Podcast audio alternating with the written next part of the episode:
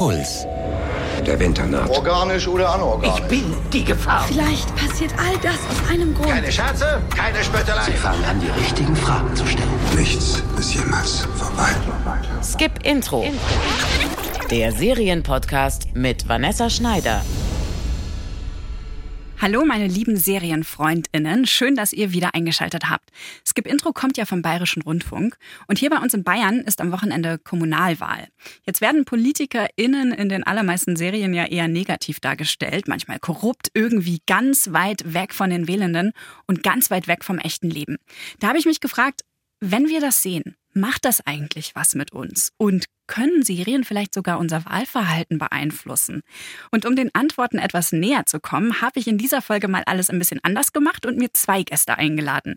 Die Kommunikationsforscherin Cordula Nitsch von der Uni Augsburg, die seit Jahren zur Wirkung von Politikserien auf das Publikum forscht und Eva Schulz von Deutschland 3000. Die guckt nicht nur hinter die Kulissen der deutschen Politik, sondern auch sehr, sehr gerne Serien. Hallo Eva. Hallo. Eva, was ist dein Lieblingspolitiker oder Lieblingspolitikerin aus einer Serie? Hast du eine? Oh, ich ähm, habe da jetzt schon drüber nachgedacht, als wir uns verabredet hatten. Und ich glaube, die, die mir so, die mich auch am längsten beschäftigt hat, ist Birgitte. Birgitte Nyborg aus der dänischen Polizserie Borgen, weil die irgendwie man hat das Gefühl, das ist eine ganz realistische Abbildung von einer Frau, die einerseits so ganz getrieben ist, also eine idealistische Politikerin, die wirklich so was Gutes will, aber gleichzeitig auch privat halt oder in diesem Beruf immer wieder vor so Herausforderungen steht, die sie dann auch manchmal zu nicht ganz so netten ähm, Taten verleiten oder so zu mhm. harten strategischen Schachzügen. Und das fand ich immer auch eine Rolle, die einfach gut geschrieben war. Kannst du erklären, was genau die Figur macht? Also was ist deren Job? Ja, da, ich glaube, wie, wie, ging das denn nochmal los bei Borgen? Es ist ein paar Jahre her, dass ich das gesehen habe, aber diese ganze Serie beginnt damit, dass also eine Frau als Präsidentin von Dänemark kandidiert. Und dann geht es in diesen Wahlkampf und ähm, ich weiß nicht, wie viel ihr hier spoilert, aber am Ende wird sie es. Und dann geht es noch ein paar Staffeln weiter darüber, was ihr in diesem Beruf äh, dann alles passiert und in diesem Amt. Und was Borgen sehr gut macht, ist, dass man einerseits ihren Stab so kennenlernt, also die Leute, mit denen sie jeden Tag arbeitet, aber dass auch ganz viel um Medien geht. Dann gibt es das Klatschmedium und das, ähm, das öffentlich-rechtliche Medium und so weiter, die über diese Regierung berichten und natürlich konkurrierende Parteien. Und all das macht dann so ein ziemlich gutes, großes Geflecht von Landespolitik oder so Staatspolitik auf. Ähm, da habe ich viel mitgenommen aus der Serie. Ich habe leider nur ein paar Folgen davon gesehen und an die erinnere ich mich auch nicht mehr so wahnsinnig gut. Ich werde auf jeden Fall äh, jetzt noch mal reinschauen, mhm. nach dem, was du erzählt hast. Meine Lieblingspolitikerin ist auch eine Frau, ist äh, Selina Meyer aus einer Satire-Serie. Ähm, Wieb heißt die, das geht um, ums Weiße Haus und Wieb ist die Abkürzung natürlich für Vice President. Also sie ist ähm, Vizepräsidentin.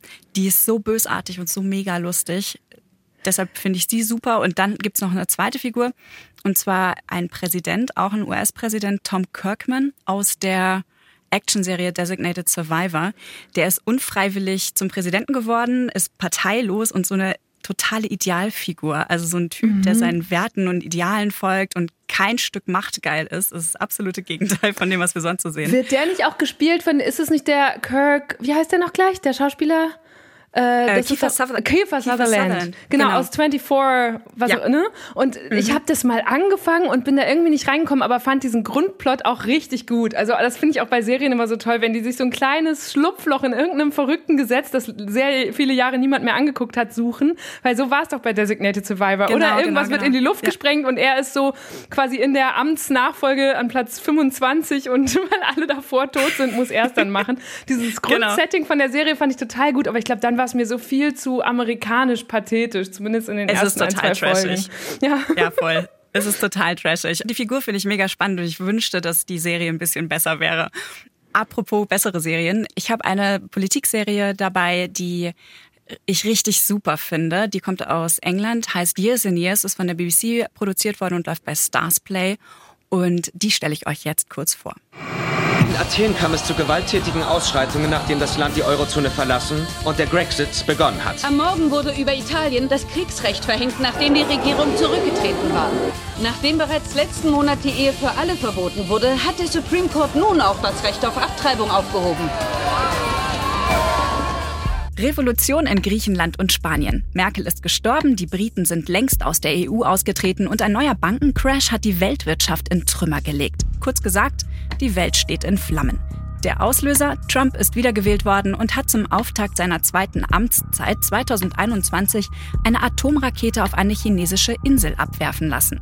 Mittendrin in diesem Irrsinn die britische Familie Lyons. Vier Geschwister, deren Anhang und die Großmutter. Wie sie über 15 Jahre ihren Alltag bestreiten und versuchen, Normalität im Ausnahmezustand zu finden, verfolgen wir in sechs ziemlich rasanten Episoden. Die Lyons gehörten mal zur oberen Mittelschicht, doch das stattliche Anwesen von Oma Muriel hat die besten Zeiten längst hinter sich. Ihr Enkel Stephen, der älteste der Lyons-Geschwister, hat im Bankencrash sein Millionenvermögen verloren. Statt als Finanzberater schuftet er nun in fünf Minijobs gleichzeitig, um über die Runden zu kommen.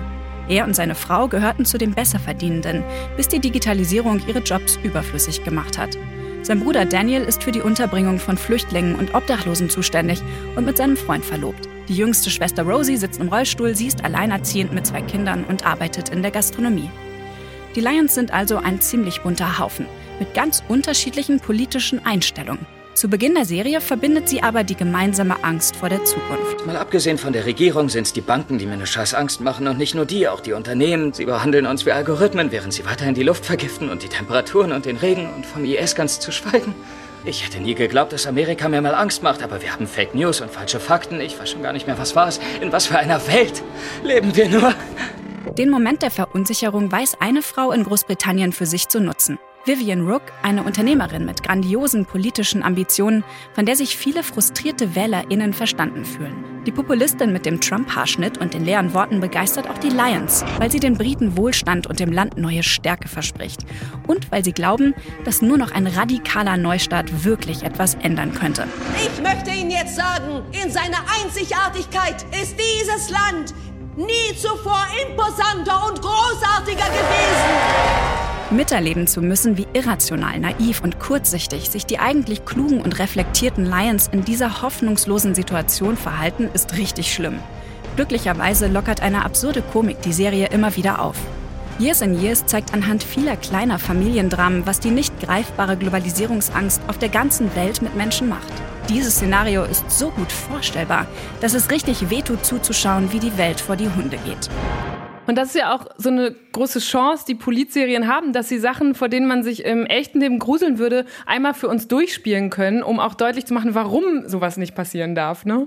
Ähm, oder ja. sollte, bestenfalls. Ja. Mhm. Aber ich glaube, was Politik so reizvoll macht als, als so ein Serienfeld, ist, also äh, im Grunde, was bei Serien doch eigentlich immer so das Signifikante ist, was uns reizt, sind so zwischenmenschliche Beziehungen. Und in der Politik kommt halt zu der zwischenmenschlichen Beziehung, die in so einer normalen Familienserie oder keine Ahnung, Gilmore Girls, da ist es einfach nur in Anführungsstrichen zwischen ein paar Menschen. Aber bei einer Politikserie ist es aufgeladen mit ganz viel Macht und dadurch hat keine Ahnung, wenn bei Scandal die Spin-Doktorin mit dem äh, Präsidenten eine Affäre hat, dann hat das aus, äh, einen Einfluss auf 300 wie viel sind es? 330 Millionen Amerikaner und Amerikanerinnen. Und ich glaube, mhm. das macht es halt nochmal so zusätzlich packend. Ähm, und natürlich auch, dass Serienautoren und Autorinnen dann immer so herrlich spielen mit dieser riesigen Machtebene, die Einfluss auf Gesellschaft hat und dann wieder mit dem Zwischenmenschlichen. Vielleicht ja auch, ähm, weil wir auf Politiker so viel Hoffnung setzen. Ja, die können ja auf der einen Seite Heldenfiguren sein, auf der anderen Seite aber auch das Schlimmste im Menschen verkörpern. Das sind ja die klassischen Zutaten für ein Drama am Ende. Ja, stimmt. Und gleichzeitig, also jetzt, wo du das so sagst, merke ich aber auch, natürlich gibt es auch Serien, die total so Politiker und Politikerinnen Klischees produzieren, wo man sich dann auch wieder Sorgen machen muss, oh Gott, was ist, wenn jetzt alle oder viele dieser Zuschauer und Zuschauerinnen denken, oh Gott, Politiker sind alle so furchtbar intrigant wie Mr. President in House of Cards und stoßen irgendwelche Journalisten vor eine Bahn oder so. Ähm, ne? Spoiler. Also das, das, ist ja, ja, oh Gott, Entschuldigung. Habt ihr so? Aber ähm, das ist natürlich auch so eine Gefahr, wo man dann auch, glaube ich, als Autor, äh, Autorenteam eine Verantwortung hat. Und gleichzeitig, was ich auch gerade überlege, ist, das Grundsetting von Politik ist ja visuell zumindest eigentlich total langweilig. Ne? Also, dass das trotzdem so verfangen hat als Genre, wo die ganze Zeit nur Menschen in Büros und Anzügen rumlaufen. Äh, also, das ist dann wieder so eine Leistung, wenn man eine Serie schreibt. Mhm. Ja, das stimmt. Ich glaube, dass, also abgesehen von dem Visuellen, hat der Reiz mit Sicherheit auch damit zu tun, dass wir zwar wissen, wie das politische System funktioniert, also so grob zumindest, mhm. aber wirklich nah dran an unserem Alltag ist Politik ja einfach nicht. Keine Ahnung, wir haben so Vorstellungen davon, was in diesen Bürozimmern passiert mit diesen ja. Männerzirkeln in ihren grauen Anzügen. Das hat auch was von Geheimniskrämerei, ähm, diese ganzen internationalen Konferenzen. Das wirkt halt auch irgendwie verschwörerisch und da hat man, glaube ich, sofort auch Ideen, was da passieren könnte. Ja, stimmt. Aber da, auch das wieder, ne? da werden einem von Serien halt auch viele Ideen, glaube ich, so in den Kopf gesetzt, weil als Journalistinnen haben wir ja zum Beispiel die Möglichkeit, relativ nah ranzukommen daran, wie Politik gemacht wird. Und natürlich auch nicht, wie du sagst, so auf jede Konferenz und in jedes Hinterzimmer. Aber wenn man sich mal die, äh, keine Ahnung, die Stundenpläne anguckt von Politikerinnen, Abgeordneten im Bundestag zum Beispiel, die haben halt einfach eine Sitzung nach der anderen oder irgendwelche ähm, Termine im, äh, vor Ort bei sich im Wahlkreis oder sitzen verdammt viel im Büro und müssen sich einlesen und irgendwelche Briefe schreiben. Ich glaube, ganz oft ist dieser Alltag ja doch einfach gar nicht so sexy. Ähm, das glaube ich auch. Das verkürzen Polizserien ja auch. Ne? Da wird dann sehr viel hektisch über Gänge gerannt und ähm, man sitzt einfach ständig im Situation Room und ähm, es gibt quasi immer nur die Highlights, äh, die, die dramaturgischen aus dem Politikerleben. Ich habe ja auch noch mit der Kommunikationswissenschaftlerin Cordula Nitsch von der Uni Augsburg gesprochen.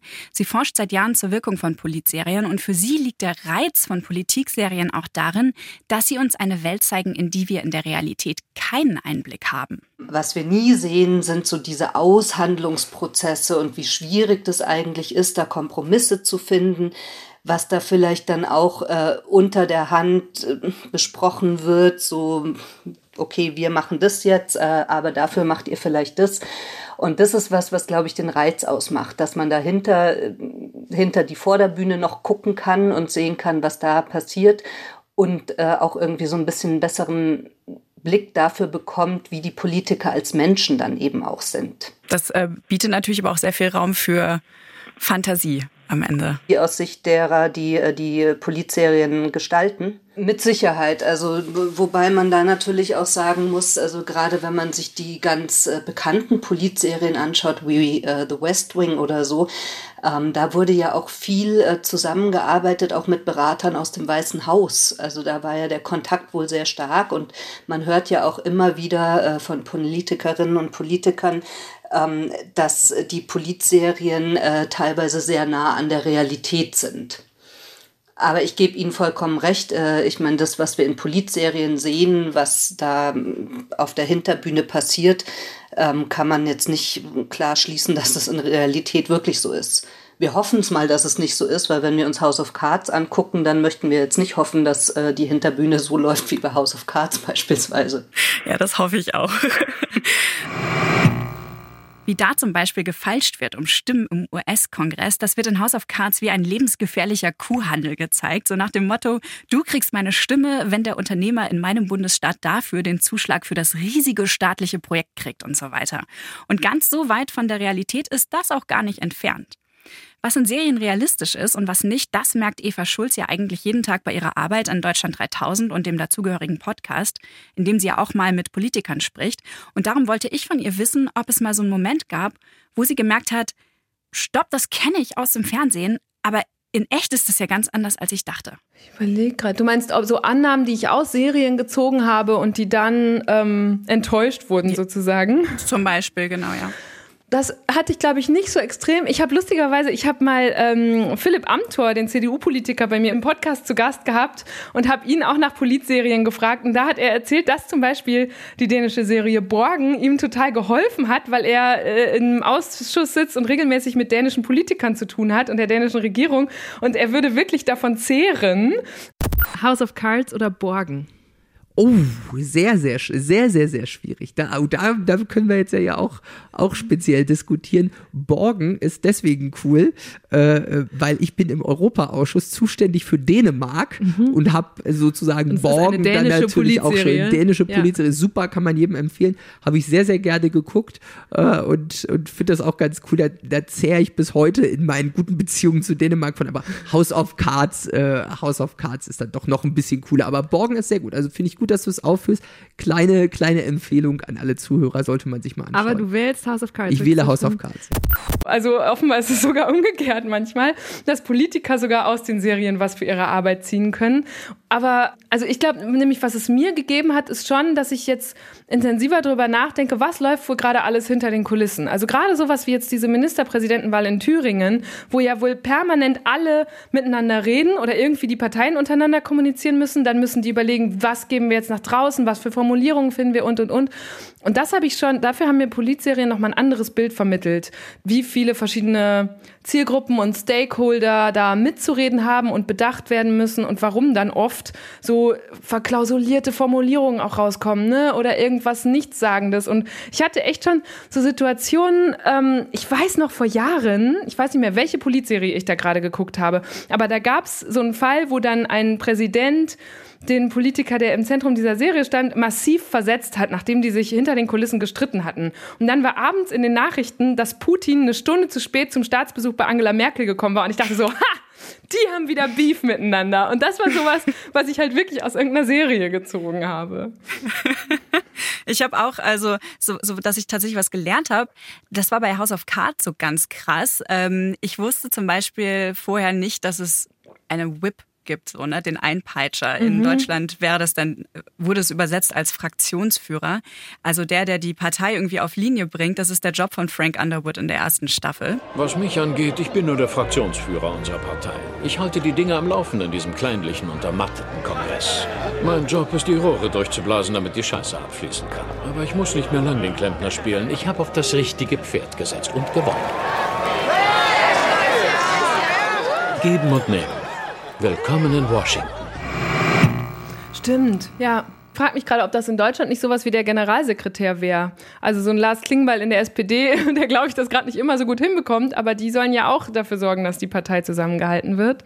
Ähm, stimmt. Das sind eh, das sind halt so diese, ich finde, das machen diese Serien auch klar, dass doch eigentlich immer die Jobs in der zweiten Reihe die viel spannenderen sind, oder? Also die äh, Redenschreiber, die Pressesprecher, die Leute, die wirklich Policy machen und auf den einzelnen Themen sitzen. Ich habe auch wirklich, ich habe 2016 so vor der ähm, US-Wahl habe ich alle sieben Staffeln von The West Wing weggesuchtet. Das ist so, ne, frühe 2000er lief das, glaube ich. Da gab es noch nicht mal Handys. Also es ist wirklich, oder Smartphones. Es ist so, Handys gab's. Aber so Smartphones, es ist wirklich, glaube ich, auch dadurch sind es zum Teil ganz andere Geschichten. Kein Social Internet und so. Aber danach habe ich wirklich mal überlegt, ob ich nicht Redenschreiberin werden will für irgendeinen Politiker, weil ich diesen Job so faszinierend fand. Ja. Der ist wirklich immer spannend, in egal welchen Serien. Das ist auch bei Designated Survivor so. Da gibt's auch einen Redenschreiber. Der wiederum wird von Cal Penn gespielt. Mhm. Und der war Berater von Obama tatsächlich. Also der hat auch sein Wissen aus, der, aus seiner realen ähm, Beratertätigkeit im Weißen Haus mitgebracht in diese Serie und ganz viele so Insider-Momente dort eingebaut. Das fand oh, ich mega interessant. Das ist ja stark. Das frage ich mich eh oft. Also weißt du, äh, wie viele Serien auch wirklich so quasi intensive Hintergrundrecherche betreiben und überhaupt einen Ansinn haben, nah an der Realität zu sein, weil wenn ich sowas wie Scandal mir angucke, dann denke ich, nee, also das kann einfach nicht mehr, das kann nicht mehr realistisch sein, was da läuft, aber dann sieht man wieder sowas wie Homeland und ich denke mir so, oh Mann, es kann man sich schon alles vorstellen, dass sowas passiert und gleichzeitig wäre es so, so schrecklich. Jetzt gerade wirklich krasse äh, Überraschung für dich. Ähm, tatsächlich hat äh, in Scandal eine Frau mit gearbeitet, die selber Beraterin, Krisenmanagerin äh, war im Weißen Haus. Judy Smith heißt die und die war auch als Beraterin an Scandal beteiligt. Aber glaubst du wirklich, dass sie auch, also welchen Präsidenten hat die denn bitte beraten, dass es da so viele Affären gab und so viele zickige First Ladies? Also ich glaube nicht, dass die einzelnen Fälle stimmen. Ich glaube, dass das, das alles hart übertrieben ist. Aber okay, ich denke, ja. ich denke eher so die groben Zusammenhänge, ja. wie die arbeiten, was ja. die tatsächlich äh, tun und so. Der Rest bei Scandal und gerade auch bei Homeland ist ähm, total fiktionalisiert. Das ist ja auch gefährlich, oder? Weil das uns ja auch in unserer Wahrnehmung total beeinflussen kann.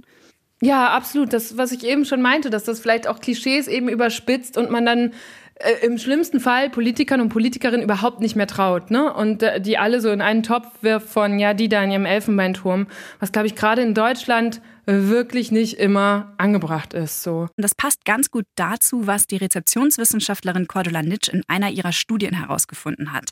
Zusammen mit ihrem Kollegen Carsten Wünsch von der Uni Bamberg hat sie einer Gruppe Leute nur Filme gezeigt, die ein negatives Bild von Politikern vermitteln und einer anderen Gruppe nur Filme mit einem positiven Politikerbild.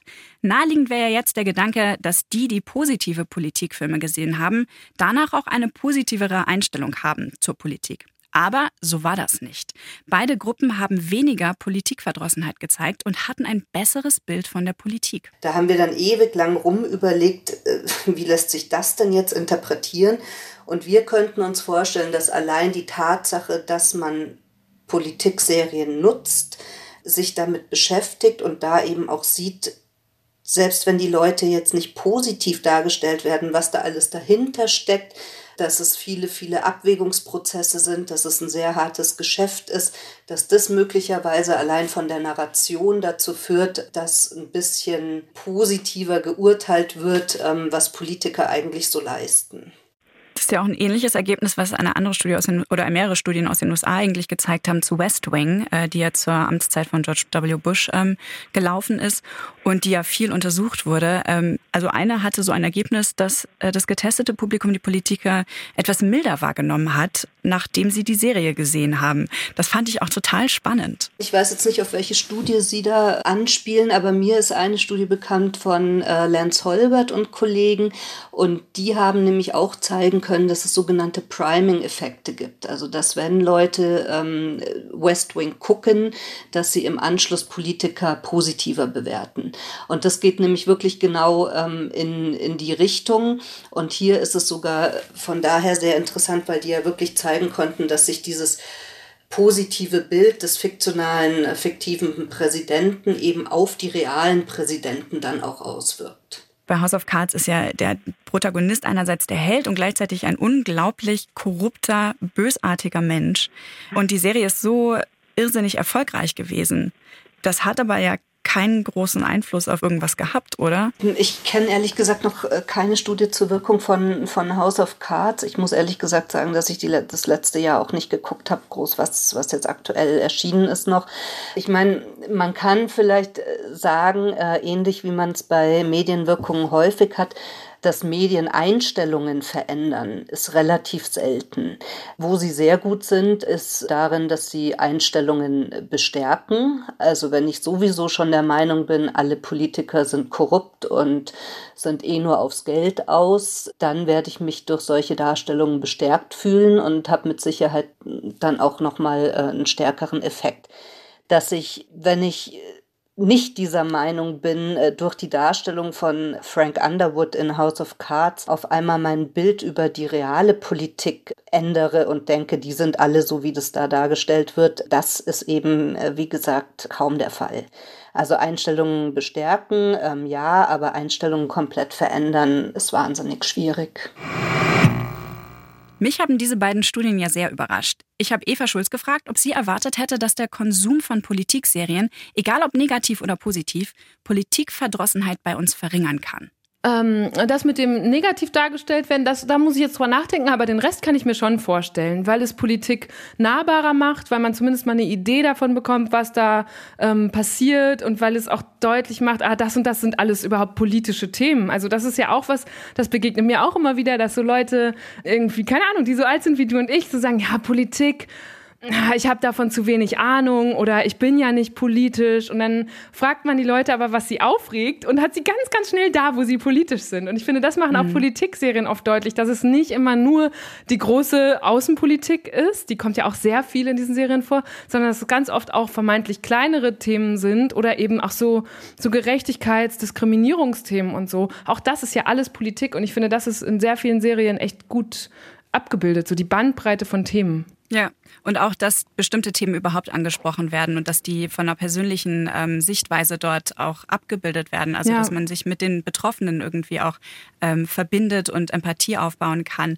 Das finde ich total interessant. Ja, echt interessant. Ja. Also, ich halte fest, Serien könnten unsere Politikverdrossenheit verringern. Sie motivieren uns, uns mit politischen Themen auseinanderzusetzen und fiktionale Geschichten verstärken zumindest kurzfristig unsere Einstellungen zur realen Politik. Bleibt noch eine große Frage an die Kommunikationswissenschaftlerin Cordula Nitsch. Die stelle ich mir besonders seit ich Years in Years gesehen habe und auch The Good Fight, wo tatsächliche politische Ereignisse behandelt werden. Nämlich, können Serien Wahlen beeinflussen? Also, dass, dass jetzt eine Politikserie eine Wahl beeinflussen kann, ähm, das kann ich mir beim besten Willen nicht vorstellen. Weil, wie gesagt, also es gibt die Politikserie muss erstmal geguckt werden. Und wir haben natürlich einen großen Erfolg von Serien wie West Wing, House of Cards und so weiter aber die werden natürlich auch nicht von allen Leuten geguckt. Und von denen, die sie es schauen, die konsumieren, rezipieren auch noch andere Medieninhalte. Also sie können mit Sicherheit dazu anregen, sie können mit Sicherheit helfen, Themen zu setzen und sie können auch mit Sicherheit irgendwie dazu beitragen, dass die Vorstellungen von Politik in gewisser Weise beeinflusst werden. Aber also jetzt so von der parteipolitischen äh, Sicht heraus äh, anzunehmen, weil beispielsweise die Lindenstraße mal einen negativen Satz über die FDP sagt, dass deshalb die FDP dann äh, schlechter in den Wahlen abschneiden würde, das halte ich schon wirklich für sehr gewagt, das zu behaupten. Das sind doch jetzt mal gute Nachrichten, oder? So einfach sind wir also doch nicht beeinflussbar. Und obwohl Serien wie die Lindenstraße definitiv einen Effekt darauf haben, wie wir die Welt sehen, die sind eben nur ein Teil unseres Medienkonsums. Wir lesen ja auch noch die Zeitung, sind bei Insta und im Netz unterwegs und gucken die Tagesschau. Das alles spielt zusammen, wenn wir uns unsere politische Meinung bilden. Ich habe meine beiden Gäste Eva Schulz und Cordula Nitsch natürlich auch um Serientipps gebeten. Also ich muss sagen, dass ich wirklich ein sehr großer Fan von, äh, von The West Wing war, ähm, was ich nach wie vor für eine der, der besten Serien überhaupt halte. Ich finde es sehr schade, dass es im deutschen Fernsehen nicht wirkliche Äquivalente dazu gibt, ähm, weil das Kanzleramt ja dann doch schon nach einer Staffel eingestellt wurde auf, äh, aufgrund von mangelndem Interesse. Aber The West Wing fand ich wirklich gut so als den Klassiker und dann bin ich natürlich ein ganz großer Fan von Borgen. Was ich daran so gut finde, ist, dass man da so schön dieses Wechselverhältnis zwischen Journalismus und Politik ähm, dargestellt bekommt. Dann, dass man auch natürlich mal eine Frau hat äh, in der zentralen Rolle und nicht immer nur diese äh, männerdominierte Politik äh, gezeigt bekommt. Und es natürlich ein bisschen einfacher ist, um sich damit jetzt wieder zu identifizieren bei Borgen, weil es natürlich doch deutlich äh, jünger ist als West Wing. Und der Meinung ist Eva auch. Ui, also ich habe ja ganz am Anfang schon gesagt, ich fand Borgen wirklich super, weil das ich glaube, von allen Politikserien, die ich gesehen habe, hatte ich das Gefühl, das ist die, die zum Beispiel auch deutscher Politik am nächsten ist und die während sie zugleich unterhaltsam und packend ist, auch noch relativ nah an der Realität erscheint. Deshalb würde ich jedem und jeder empfehlen, die sich anzuschauen. Und ich habe parallel gerade auf Netflix, weil mir das mehrfach empfohlen wurde, Politician angefangen. Da geht es um einen Wahlkampf an einer Highschool. Jemand will, weil er, der Hauptdarsteller will halt unbedingt an so eine Top-Elite-Uni und glaubt, dass er dafür am besten auch noch Schülersprecher wird, damit er so mehr auf dem Zeugnis stehen hat und von dieser Uni gewählt wird. Und macht dann einen Wahlkampf, wo man auch merkt, dass das Autorenteam eindeutig so Parallelen zum US-Nationalwahlkampf ziehen will. Und das ist schon sehr unterhaltsam, wenn das dann mal so runtergebrochen wird auf einen Schulalltag. Ist auch oft so überzeichnet, aber trotzdem äh, witzig. Ich fand die auch super lustig. Auch die ganzen Musical-Einlagen kann ich auch Stimmt. total empfehlen. Ja. Vielen Dank, liebe Eva, dass du dabei warst. Super, sehr gerne. Das hat Spaß gemacht. Dankeschön. Eva hat einen tollen Interview-Podcast, für den sie sich eine gute Stunde mit verschiedensten bekannten Leuten trifft, auch Politiker, um die mal von einer anderen Seite kennenzulernen. Er heißt Deutschland 3000 eine gute Stunde mit und den Link dazu habe ich euch in die Shownotes gepackt. Die findet ihr, wenn ihr die Details zu dieser Folge in eurer Podcast-App öffnet. Und da findet ihr auch die Links zu den erwähnten Studien. Ich habe beim Gespräch übrigens eine kleine Gemeinsamkeit mit Eva entdeckt. Eva und ich machen beide das Gleiche, wenn wir Serien schauen. Wir checken nebenbei, ob das wirklich stimmt, was da gerade passiert und landen dann in so einer Kugelspirale. Oh, das ist ja. mir auch mal passiert. Es gibt bei The West Wing gibt es eine so eine Kultszene, die gibt es auch mehrfach bei YouTube. Der Präsident in der Serie führt für seine Mitarbeiter und Mitarbeiterinnen sowas ein, dass sie, ich weiß nicht mehr, das heißt irgendwie irgendwas mit Käse, Cheese Day oder so, weil die ja immer so viele Ansinnen bekommen von irgendwelchen Vereinen und gemeinnützigen Organisationen und dann gibt es einen Tag, wo die alle irgendwie sich fünf Termine machen müssen mit diesen Organisationen, zu denen sie sonst nie kommen, weil sie nicht genug Zeit haben.